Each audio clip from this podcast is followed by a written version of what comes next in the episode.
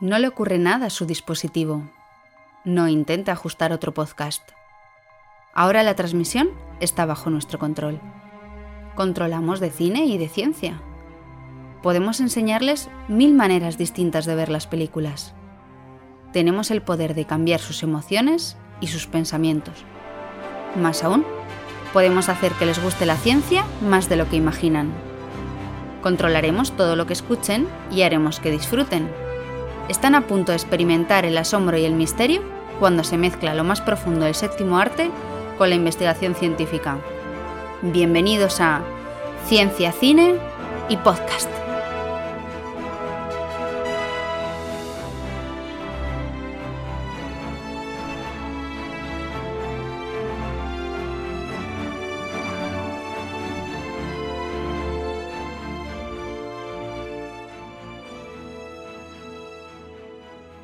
Bienvenidos al primer episodio de Ciencia, Cine y Podcast. Yo soy Andrés. Y yo soy Sandra. Hoy hablaremos del cine de terror y cómo juega con nuestras mentes. Para ello, hablaremos con un invitado muy especial, Daniel Gómez Domínguez, que nos introducirá el cine del miedo y del suspense desde el punto de vista de la neurociencia. Os recordamos que formamos parte de la red de podcast Podcastidae y que podéis seguirnos y poner vuestros comentarios con arroba cienciacine en Twitter o visitar nuestra página web cienciacine.com.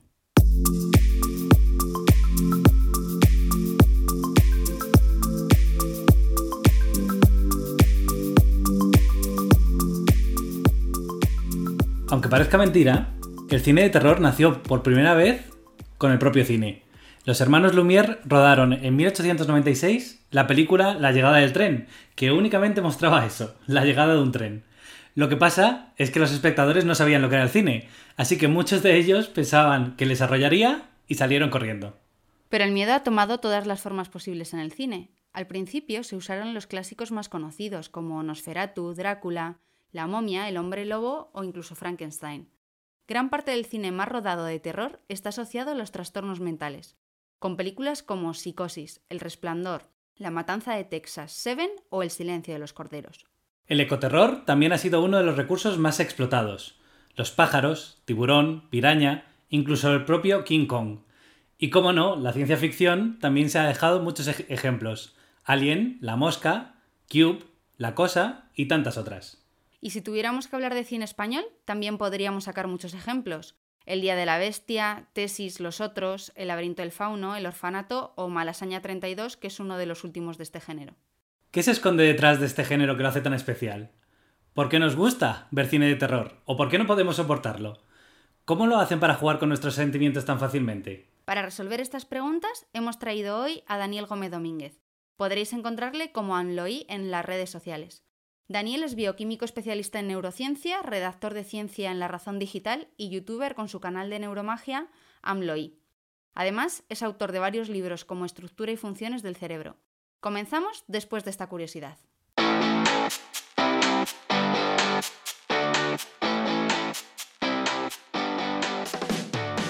¿Sabías cuál es el origen de las palomitas? Entre 1929 y 1933, durante la época de la Gran Depresión de Estados Unidos, muchos norteamericanos se quedaron sin trabajo, y el cine se usó para distraer a la población de toda esa mala situación. Fue en esa época cuando se redujo el precio de la entrada de cine y empezó a venderse palomitas de maíz. Fue Julia Braden quien empezó a vender cucuruchos de palomitas en el hall del Linwood Theatre. Vender palomitas tenía grandes ventajas comerciales, ser un producto barato, fácil de hacer y daba extraordinario margen de beneficio, nada más y nada menos que un 2.500%. Y de todas maneras, ¿quién se puede resistir a tomar unas palomitas viendo su película favorita?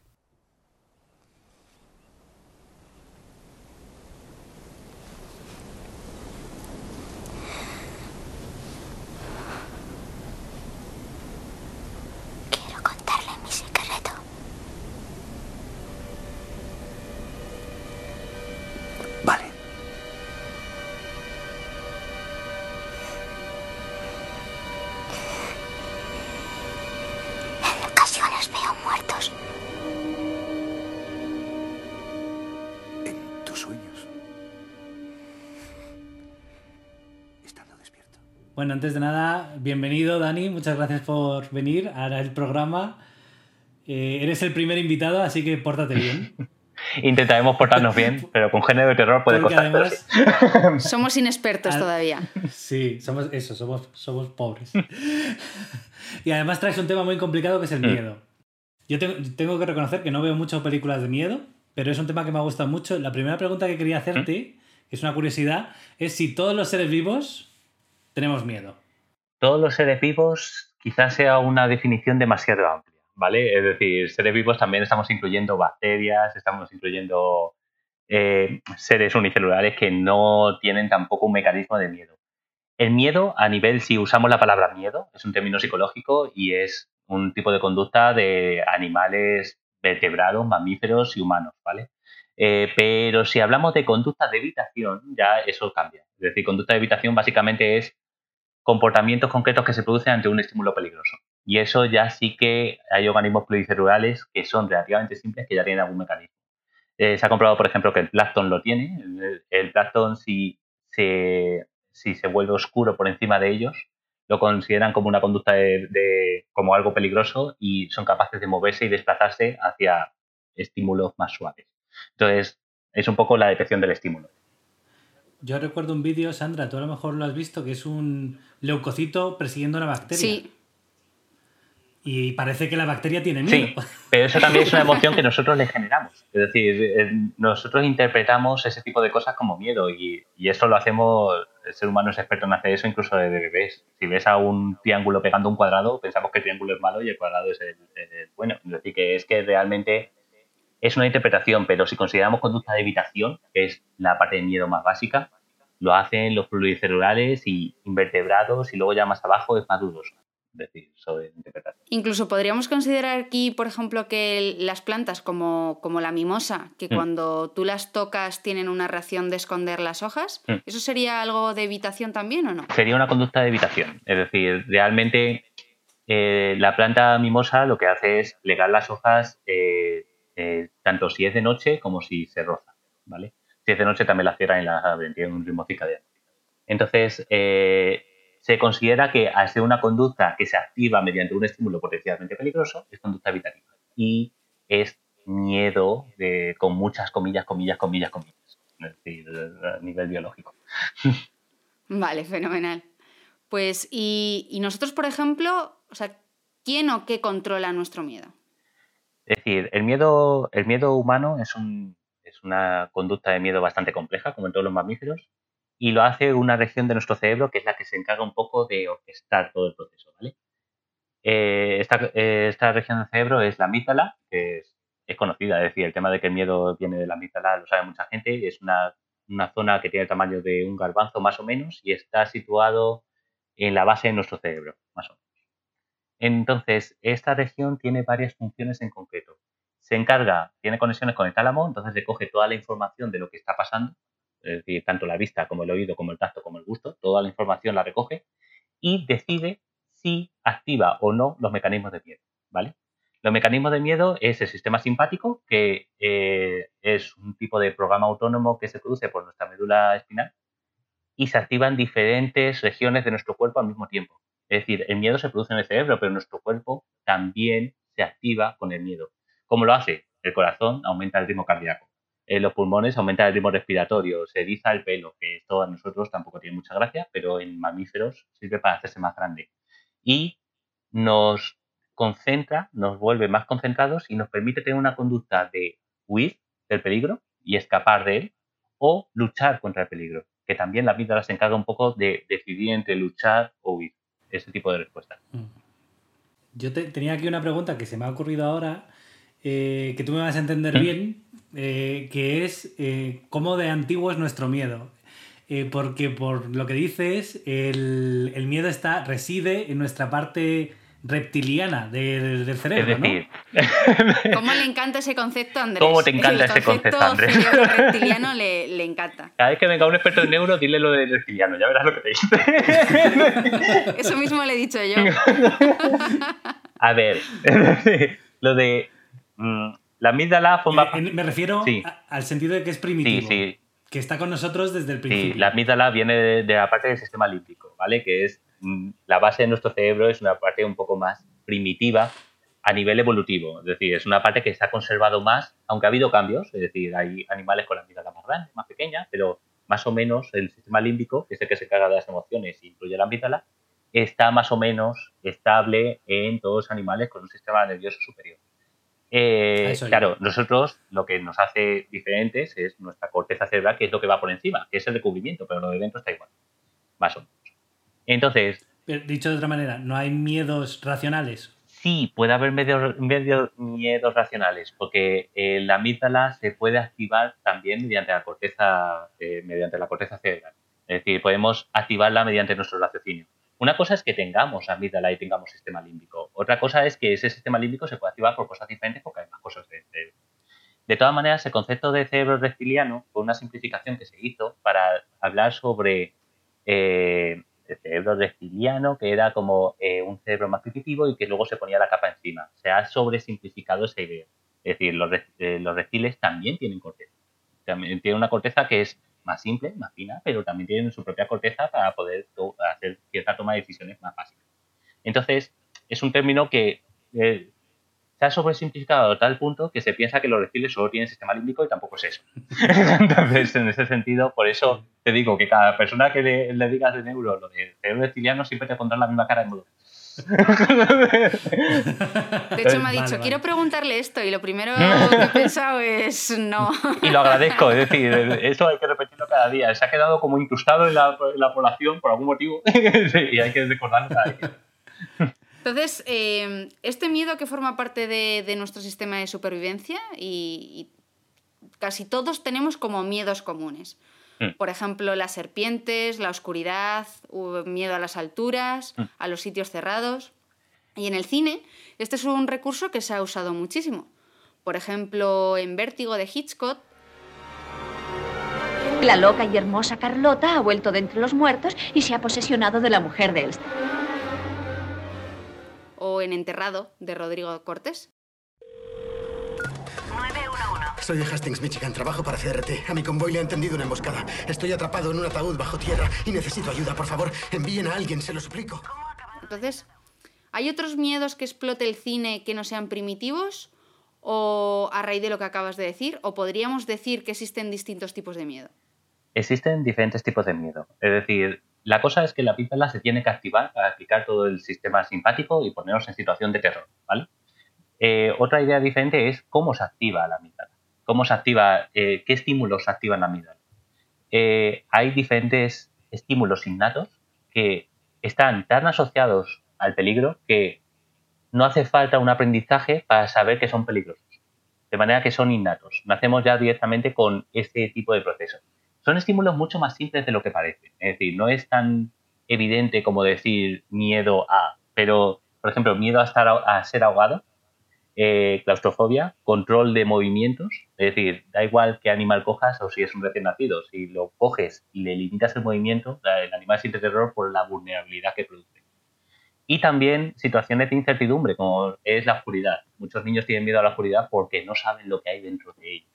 No sabes lo que te puede venir.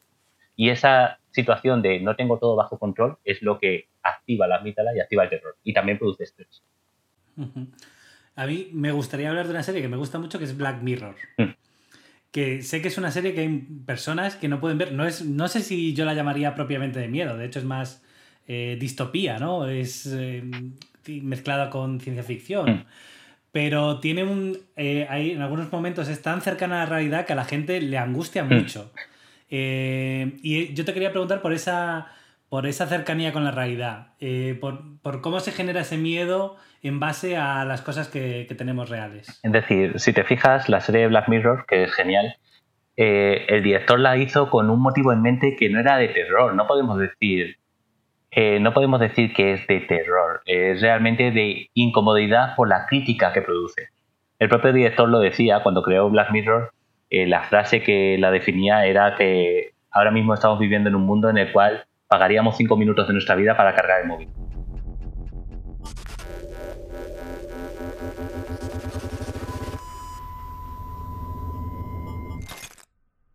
Y es un, tipo de idea que realmente lo que asusta es el hecho de que es verdad. Es decir, y produce cierta crítica personal y autocrítica que no nos suele gustar hacer.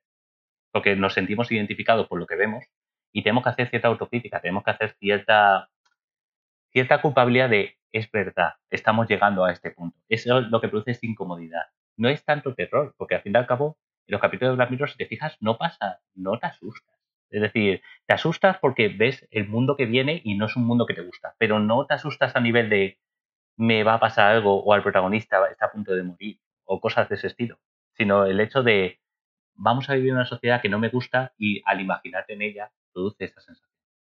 Pero no es tanto terror puramente dicho. Por eso está en, un género propio que Black Mirror nunca se ha asignado un género porque encima como cada capítulo es diferente, entonces es un género de crítica social, realmente.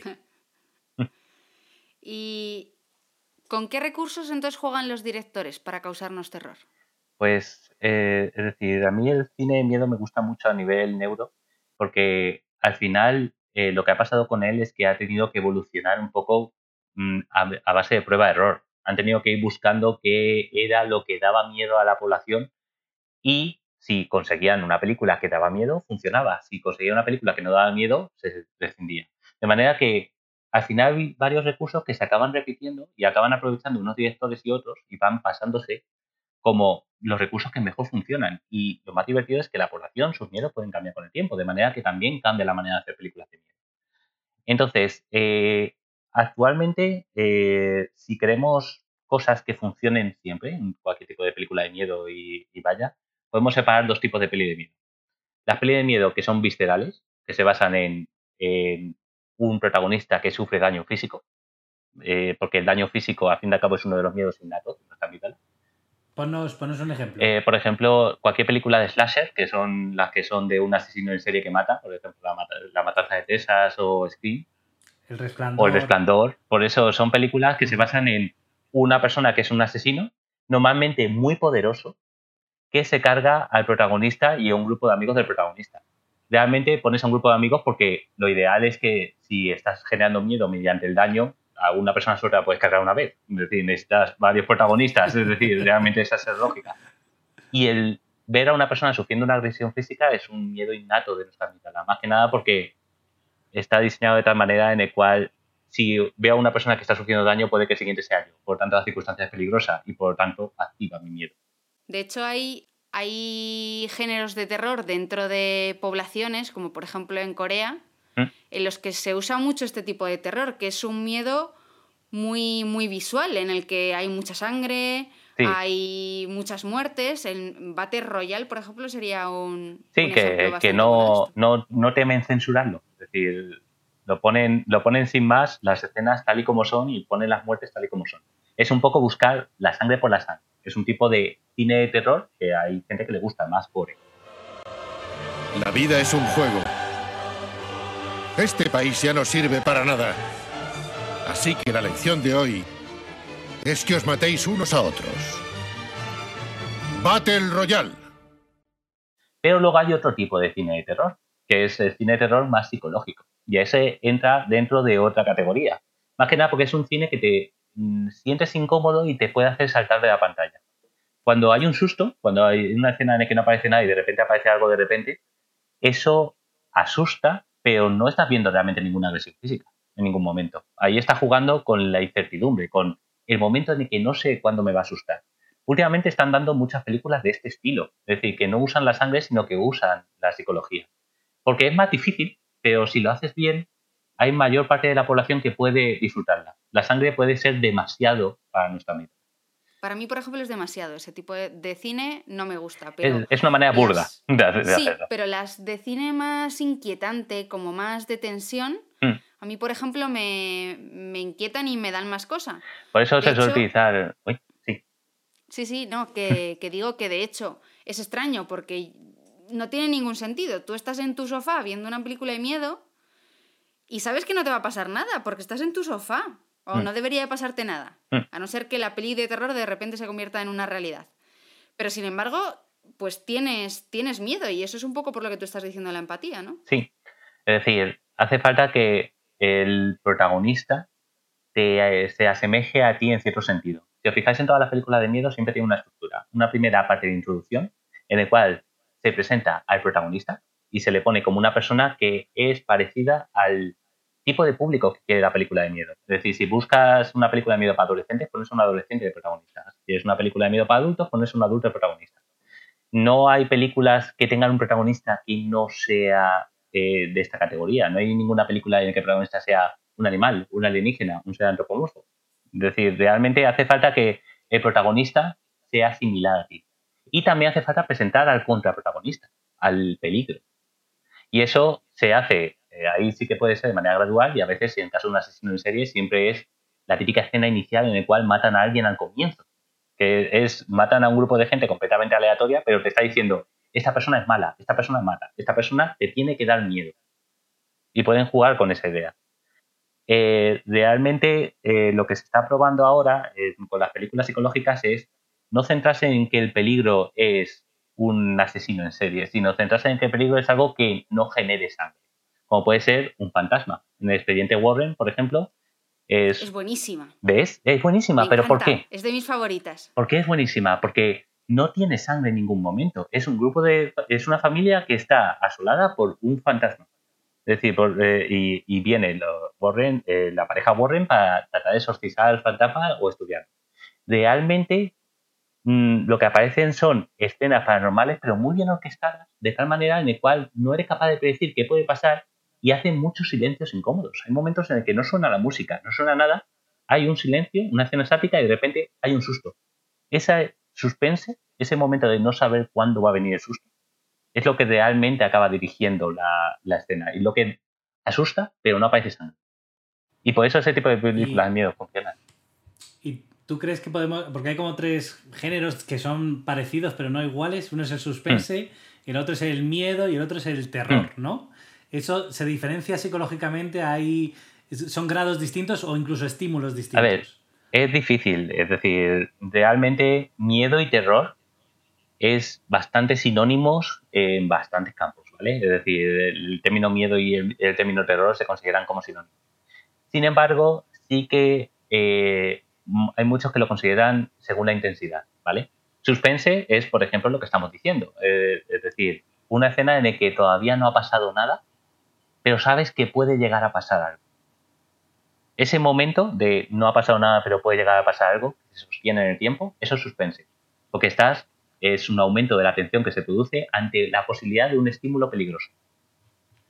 El miedo es la activación del sistema simpático y cuando se ha producido un estímulo peligroso o ya está cerca de él y en ese momento hay tensión.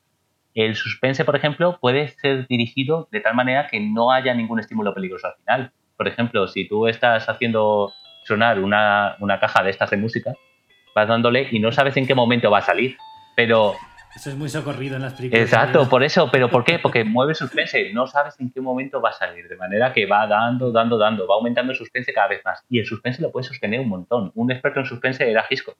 Hitchcock tiene toda una teoría del suspense que incluso han usado los pagos. Y es que la idea esa de... Eh, Hitchcock siempre decía de que la manera ideal de poner una bomba eh, no era en modo de viene una persona con una bomba, entra alguien en la habitación, ve la bomba, explota y ya está. Sino que era poner la bomba debajo de la mesa, que el espectador lo supiera, pero nadie más. De manera que lo que está el espectador todo el rato es viendo la bomba, sabiendo que va a explotar y viendo a toda la gente en el escenario en modo de, oh Dios mío, Dios mío, Dios mío. Esa, película es La Soga.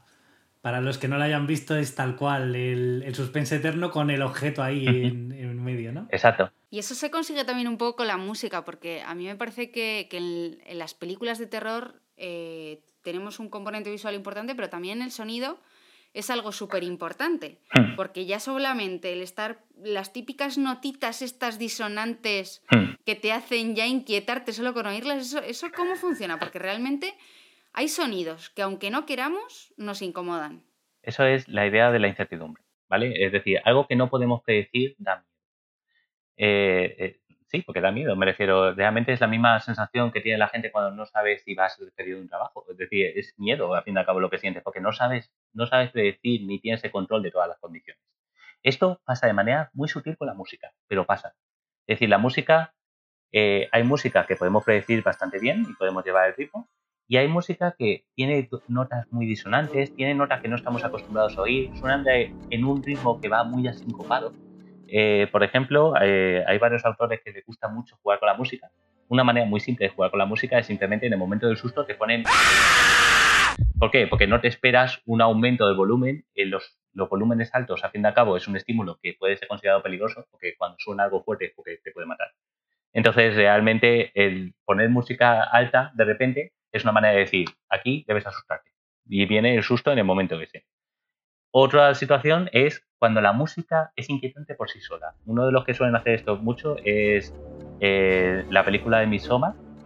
Eh, por ejemplo, Midsommar Hereditary es de un director que le gusta mucho jugar con la música de fondo y juega con celos y juega con eh, melodías atonales, de manera que no es capaz de decir bien cómo va a seguir la melodía. Y eso es muy bonito, porque suena de tal manera que te resulta raro, te resulta incómodo porque no eres capaz de seguir la música. Y al no ser capaz de seguir la música, te va entrando cierta tensión de no tengo nada a lo que agarrarme. Es decir, hay música que lleva un control. Ahí está también ¿Mm? El Exorcista, por ejemplo, de- con la música de Mike Oldfield, ¿no? Es otro ejemplo. Exacto, eh, la música de By Coffee es, es continua, pero si te fijas, está usando una melodía con unas notas que no son habituales, es decir, no son de un instrumento como de una guitarra. Es decir, es de ese Ujú. tin, eso mola.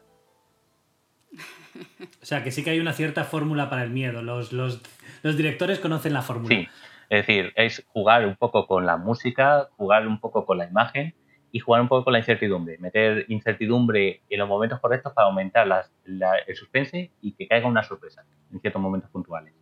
Con hacer eso tienes una película de susto psicológico. Si quieres tirar por la sangre, es más fácil. Por la sangre. Eh, de todas maneras, también en ese sentido, eh, puedes también un poco jugar con meter cosas que no encajan en cierto sentido dentro del marco de lo que estás mirando. Eso últimamente también hay directores que usan eso, por ejemplo eh, Stephen King en sus libros, pero también en- luego en las películas que se hicieron, en El Resplandor también lo hacen, ponen a dos niñas en un pasillo. Eso de por sí no debería dar miedo, son dos niñas en un pasillo. Los niños habitualmente son inofensivos, ningún, hay pocas películas, iba a decir ninguna, pero sí, hay pocas películas en las que los niños te ataquen. Es decir, eh, por ejemplo, el amanecer de los muertos, el comienzo del amanecer de los muertos es un niño, un niño zombie atacando. Eh, pero realmente eh, el hecho de poner a algo que consideramos cotidiano en un contexto de terror nos produce una extrañeza que rompe aún más la imprevisibilidad y produce aún más. terror. Es decir, un niño en una escena cotidiana en un parque puede ser exactamente la misma que otro niño en una escena cotidiana en un parque, cambia la música, pone un poco de enfoque de fondo y pone escenas terroríficas antes, ya la persona está asustada. Y una duda que se me acaba de ocurrir. eh, yo, yo sé que hay gente que disfruta con las películas de terror, Yo. pero no sé si, por ejemplo. Sandra disfruta con las películas de terror. Dani también. Pero no sé si hay gente que disfruta, por ejemplo, el cine gore, Mm. Pero no, no es capaz de aguantar un cine de suspense. Eso, eso es divertido e interesante, porque yo también he sido de esa categoría de los que le gusta la peli de miedo y nunca he tenido mucha gente con la que ver una peli de miedo, ¿vale? Es decir, he tenido que ver yo solo con, todo, con todas las consecuencias. Eh, realmente, cuando, eh, cuando ves una peli de miedo, hace falta cierto equilibrio entre varias regiones de tu cerebro, ¿vale? La amígdala se encarga de activar el terror, pero también tenemos maneras de inhibir ese terror, ¿vale? La manera de inhibir ese terror es que la amígdala pare de emitir y, y fomentar el sistema simpático. El ejemplo el del sistema- típico toca narices en el cine que se ríe o mete la pullita de gracia Sí. en mitad de la película cuando va a haber un susto. que eso lo hace para él mismo. Es decir, la manera un poco de tratar de suavizar él mismo el problema. Por eso hay gente que se ríe de manera nerviosa. Es una manera un poco de compensarlo. Eh, realmente eh, eh, hay otra región de nuestro cerebro que la hemos comentado antes, que es la corteza cerebral. En concreto, es la corteza prefrontal, que está detrás de nuestra frente. Tiene muchas, muchas funciones, ¿vale? Pero así la más importante y principal es el, la toma de decisiones y el raciocinio como tal. De manera que lo que pasa es que cuando la amígdala se activa, lo que está diciendo es rato a la corteza prefrontal en modo de ¿ya? ¿Puedo parar ya? ¿Puedo parar ya? Y la corteza prefrontal se encargará de ver un poco y tomar la decisión de decir, vale, ya no estoy en la situación de peligro, o sigo en la situación de peligro, o no era una situación de peligro. Entonces, ese juego entre las dos áreas hace falta que esté más o menos estable, en equilibrio, para ver una peli de miedo y disfrutarla. Si tenemos la amígdala demasiado activada y la corteza prefrontal no percibe que es solo una película, la persona entra en una crisis de ansiedad y no es capaz de ver películas de miedo, porque le dan demasiado miedo. Y esto depende también de la película. Como hemos dicho antes, las películas gore activan mucho, de una manera mucho más basal la, la amígdala, por tanto es más probable que no sea capaz de contrarrestarlo la corteza prefrontal. Y por eso las películas gore no nos gustan, porque dan demasiado miedo. Pero también puede pasar lo contrario. Es decir, si la película no es suficientemente, eh, no tiene estímulos amenazantes, la corteza prefrontal dice todo el rato es una película y la amígdala no se llega ni a activar. Y eso es que la película de miedo nos aburre, que eso también puede pasar. Hace falta cierto equilibrio de activación e inhibición, porque cuando la corteza prefrontal se activa y inhibe eh, la amígdala, se activa el sistema parasimpático que nos relaja. Y nos relaja y nos produce una sensación de bienestar. Y normalmente la gente que es fan de la película de miedo le gusta esa sensación de bienestar combinada con la sensación de miedo. Hace falta el combo. Y dice que eh, lo disfruta, realmente es, un Claro, disfrute. pero no disfrutan la peli de miedo, pasan miedo, porque si no, no funcionaría. Lo que pasa es, Ya. después de pasar miedo, esa relajación la disfrutan. Es decir, esa combinación de las dos es lo que disfruta la persona que ve una peli de miedo. Es como una especie de recompensa cerebral. Claro, es decir, hace falta que la corteza prefrontal mande, no solamente deje de dar miedo, sino que también contrarreste un poco que tienes todo el cuerpo hiperactivado. De manera que lo que hace es relaja las pulsaciones, eh, te da cierta sensación de bienestar y también de recompensa como diciendo, vale, has salido de la situación de terror, ya puedes parar. Es, es una recompensa porque al fin y al cabo, oye, te has currado, has salido de la situación de miedo que era, o has sabido reconocerlo. Es un poco como el runner que se pega la paliza, ¿no? Pero luego cuando Justo. llega a casa dice, "Buah". Justo. Mientras está Bueno, corriendo, más- se más quiere morir, nada- pero luego está Sí. recibiendo felicidad. Incluso, bueno, a mí me pasa que vas corriendo, a veces te vas muriendo, pero hay como tres segundos según paras de correr Que- que que eso. te da como un subidón tremendo nada más parar. Eso es circuito de recompensa, dando el placer como diciendo, vale, has conseguido parar este sufrimiento y dolor y disfrutas eso. Es decir, no es, no es tanto el momento y el con el miedo pasa igual. No es tanto el miedo lo que disfrutas, sino la sensación que viene después. Y sobre los malos, eh, digamos, eh, siempre hay un ogro, un, un personaje, ¿no? Eh, y los hay que dan más miedo, que dan menos miedo. ¿Cómo, ¿Qué características tiene que tener un...? Está claro que Jack Nicholson tiene todos los perfiles, ¿no? Porque... O Nicolas Cage. o, o Nicolas Cage, sí. Pero ¿hay alguna característica de- del malo? Es decir, para que, parecerá de perogrullo, pero para que una persona de miedo, eh, un actor, un personaje de miedo, hace falta que haga cosas malas. Me refiero, al fin al cabo, todos los personajes son medianamente homogéneos y hace falta siempre tener un villano que normalmente en las películas de miedo un problema que tienen es que el villano tampoco se centra mucho en por qué está haciendo lo que hace, sino que simplemente te lo están poniendo en modo de este es el malo porque está matando gente. Es decir, en la- eh, igual decimos en Scream, tampoco se centra tanto en la historia del personaje porque no te interesa empatizar con el malo. Te interesa empatizar con los buenos. El malo es la amenaza. No tienes que empatizar con la amenaza porque entonces puedes entrar al asesino con ella y entenderla. Hay películas que hacen eso. Por ejemplo, eh, Frankenstein, eh, la novela y las películas. Frankenstein es un malo que no es un malo. Es decir, realmente lo da miedo porque es un ser enorme tal y ponen siempre al- a la gente atacándole, pero si te fijas la película está centrada en él. De manera que el- la circunstancia que da es que parece mala la marabunta de personas que van a por él. Entonces, en una película de miedo hace falta que el foco no esté centrado en el malo y que el malo haga cosas malas. Es decir, que sea una amenaza de verdad, que mate gente, el- que haga eh, que haga o que mate gente o que mire de una manera muy intensa como si fuera a matar gente. Que parece una chorrada, pero ese tipo de comportamiento también lo asociamos a, a amenaza. Es decir, no hace falta ser tan explícito. De hecho, en esto hay cosas que, que, que- que juegan un poco con la mente, porque a mí me pasa últimamente con la, con la actriz Octavia Spencer. No, no sé si sabéis quién es, que ha salido en, en varias películas de Night Salaman, como, como La forma del agua o, Mm. o la de Ma. ¿Habéis visto la película de Ma que es de miedo? Sí, No, Pues yo no. Pues tienes que verla. Bueno, es un poco mala, pero quiero decir, ella hace, actúa muy bien de, de mala, pero también esa actriz hace películas de miedo solo o hace películas totalmente aleatorias como, pues, por ejemplo, la de Hidden Figures, Mm. que es muy buena, o, o la de Criadas y Señoras también la hace. Y ahora está haciendo una, una serie en, en Netflix y el otro día cuando la vi, como la última película en la que la había visto era la de Ma, que es de miedo, era como que ahora no me pega que sea buena. Sí, porque ya la tienes asociada como el villano a esa persona. Es decir, eh, pero eso Es que tiene todo sentido. Hay como, hay como un cierto físico que es el prototipo de malo, ¿no? No- Reconocemos rasgos que automáticamente nos dan Hmm. Son miedo. rasgos amenazantes, es decir, hace falta, si, que, eh, si queremos ver a un ma- malo, normalmente tiene que ser alguien que te pueda agredir físicamente si se lo propusiera. Parece, es decir, una persona voluminosa siempre da más miedo que una persona que sea más alfeñique. Es decir, una persona pequeña y alfeñique normalmente no da miedo y se suele utilizar como parodia de persona de miedo. Fíjate, Austin Power y Mini yo. Es decir, Sí. Sí, pero es decir, las parodias reflejan muy bien que es justo lo contrario. Es decir, lo contrario de algo amenazante es algo que no lo es y es algo pequeño, algo simple, algo tonto, algo que no parece agresivo. Ese tipo de cosas funcionan. Eh, eh, en ese sentido también el terror ha evolucionado mucho gracias a los videojuegos. Es decir, los videojuegos de terror bien hechos dan bastante más miedo porque lo que hacen es aprovechar la primera persona y el propio movimiento del jugador para que tu toma de decisiones sea realmente la del protagonista. Te meten como protagonista de una película de terror.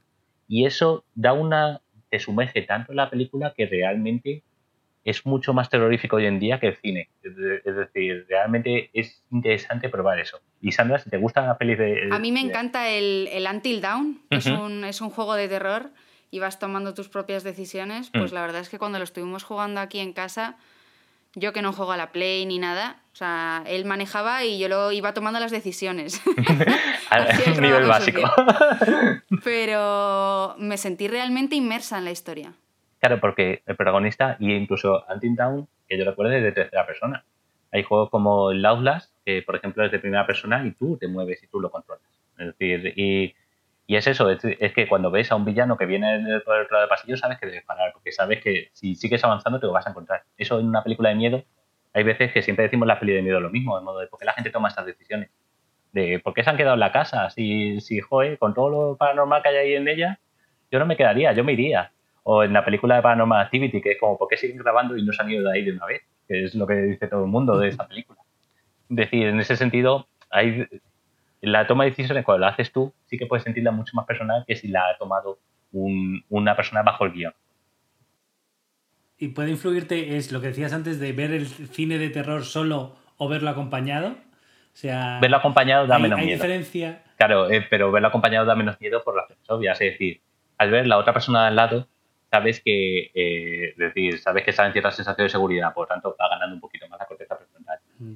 Sí que es posible que si ves a varias personas que sufren miedo, eh, sí que es posible que si ves a personas que sufren miedo, entren en un pánico colectivo y entren todos en estado de pánico, que eso suele pasar. Es decir, tú imagínate que te levantas, sales de casa y ves a todo el mundo huyendo de una dirección. ¿Tú qué vas a hacer? Escapar en la misma dirección. No tienes ni idea de que no es- tienes ni idea de qué está pasando, pero sabes que todo lo demás lo están haciendo. La película de miedo, en ese sentido, en un cine, puede sentirse más poderosa, por la misma regla de tres, porque todos los demás están sufriendo miedo y tú también. Eso lo, lo viví yo en primera persona porque yo antes de tener el contrato predoctoral que tengo ahora, yo trabajaba en el corte inglés, como muchos científicos de, de este país. O en el de. Y- o en el de Caldón, exactamente. Y pasó una cosa muy curiosa que es que en una, había, yo trabajaba en la planta de perfumería y hubo un- una promoción y trajeron globos. Y por lo que sea, estaban hinchando los globos con, la, con una botella, los hincharon de más y explotaron tres globos a la vez, porque tenía varias boquillas. El sonido que hizo, que fue similar al de eh, tres disparos, Mm. hizo que todo el mundo de la planta empezase a salir corriendo y que la gente que no lo había oído saliese corriendo igualmente. O sea, Mm. fue, y fue realmente impresionante de ver. Bueno, de yo incluso, o sea, yo me agaché. Pero ves, yo oí todas mis es un estímulo de sonido fuerte y si la gente se empieza a asustar, empieza a retroalimentarse entre ellas y va cada vez escapando más rápido. Es decir, eso eh, en los simulacros de incendios se intenta un poco que la persona tenga cierto control de movimiento y se considera siempre lo de andar lento, andar de manera controlada para evitar que todo el mundo se acelere. Muy bien, pues Dani, muchas gracias. Eh, no te vayas todavía porque vamos, tenemos algunas preguntas para ti eh, que van a ser para luego los todos los oyentes y a modo de juego que puedan comprenderte mejor. ¿Vale? ¿Vale? Pero muchas gracias por, Muchas gracias. por venir Nos lo hemos pasado genial. y te esperamos. Igualmente, ha estado divertido.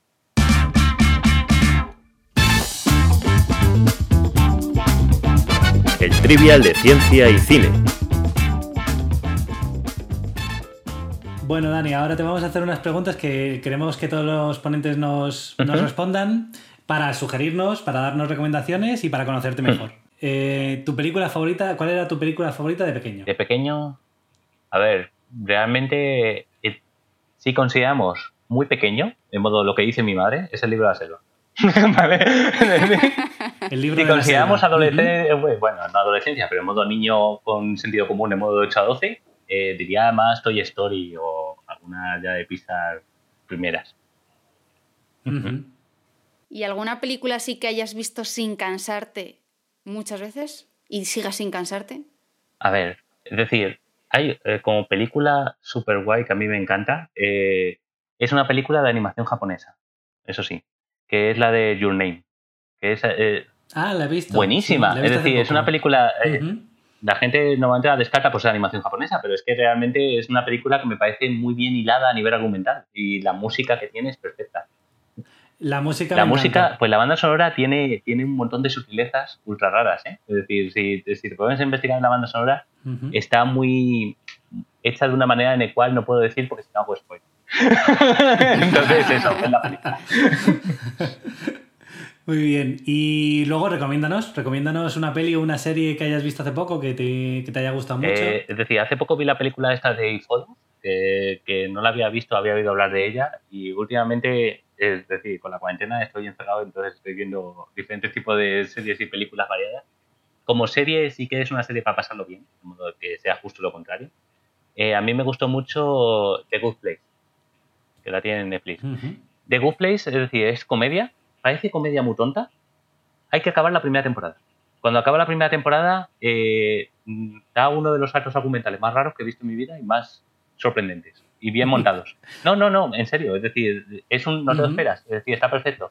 Luego hay unas temporadas en medio que son un poquillo más flojas y luego el último capítulo es brutal, de, de llorar fino.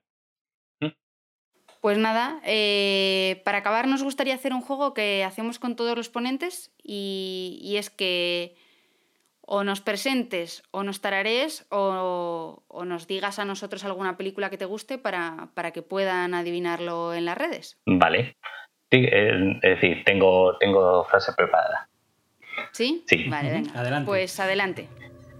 A ver, querida, luz de mi vida, no me dejaste terminar la frase. Dije que no voy a lastimarte, solo voy a golpear tu cabeza hasta sacar tu cerebro. Bueno, viene muy... Ambientada con el tema, por supuesto. Claro, exactamente. Veremos si la sí, adivina sí, la gente. por eso. Juego para la próxima semana. Esperamos que os haya gustado este primer capítulo y todo lo que nos ha contado nuestro primer invitado y os recordamos que estamos encantados de leer vuestros comentarios en redes sociales con arroba cienciacine o en nuestra web cienciacine.com. Y que nos recomendéis a vuestros amigos, por supuesto. Así que ya sabéis. Haced palomitas y, que, la, ciencia, os acompañe. acompañe.